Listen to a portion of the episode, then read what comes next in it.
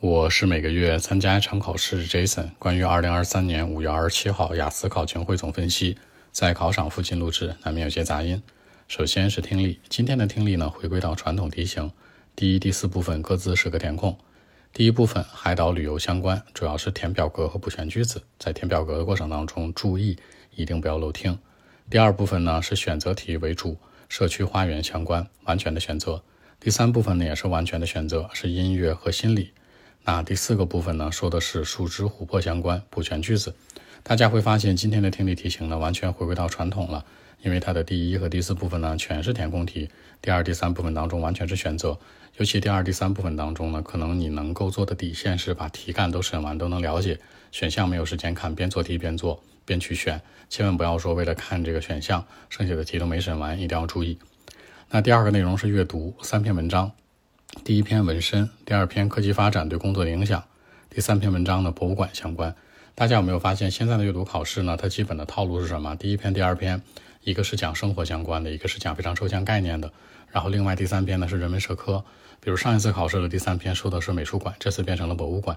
然后第一、第二部分当中这两个两篇文章里可能会经常出现一个特别难的和一个相对来说偏生活化的，大家一定要注意。比如纹身这事儿。在咱们生活里面特常见，对吧？然后科技发展工作呢也是这样，然后到第三篇呢变成一个人文社科，主要的题型呢是匹配、填空、判断和选择。那整体来讲呢，阅读中规中矩，难度系数居中偏上。第三个内容写作小作文 table 表格，讲的是一九九零和二零一零年某国家的它的成交和程序呢参加四种活动的成年人比例，大家注意。常规的 table 一定要写，把里面当中特征写出来，并不像小众类的要写全。比如说地图流程要写全面，每个细节都要写。但是 table 呢，写特征，最大值、最小值、倍数关系这些特征东西给它抓出来。其次，大作文原题这样说的：大作文原题是说呢，很多专业的工作者，比如像学校的老师或者呢医院的医生，他们应该挣的比较多一些，比这些搞体育的、搞娱乐圈的这些人赚的要多。问你哪种程度上同意还是不同意？大家注意，他们赚钱多和少呢，要分为三个维度讨论：一是付出的努力，二呢是我们所说的天赋，三呢就是对社会的贡献。付出的努力，你想一想，每个行业付出努力都是一样的，所以这个角度来讲就非常 average，非常平均，非常 balanced。第二呢，就是说天赋问题，比如说做医生、做老师，是不是谁都能做？像一些主刀的医生，特别 top 的那种、那种那个 doctor，比如他能做这手术的，可能全国一百万人里面就一个医生能做，对吧？所以这东西是有天赋的。第三呢，可以强调一下做对人类的社会贡献，teachers 像老师这是什么？是我们所说的这种祖国的未来的一种教育。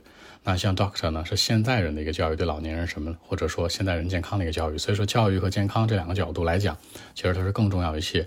然后像体育啊或者娱乐这些是排在到后面的，从贡献角度来讲。所以说站在这三个维度来说，本身呢就是 他的一个从业经历啊，其次呢就是天赋问题啊。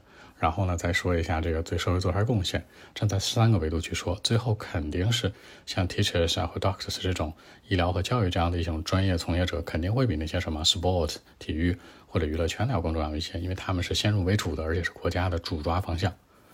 好，关于今天的整体问题呢，可以联系微信 b 一七六九三九一零七。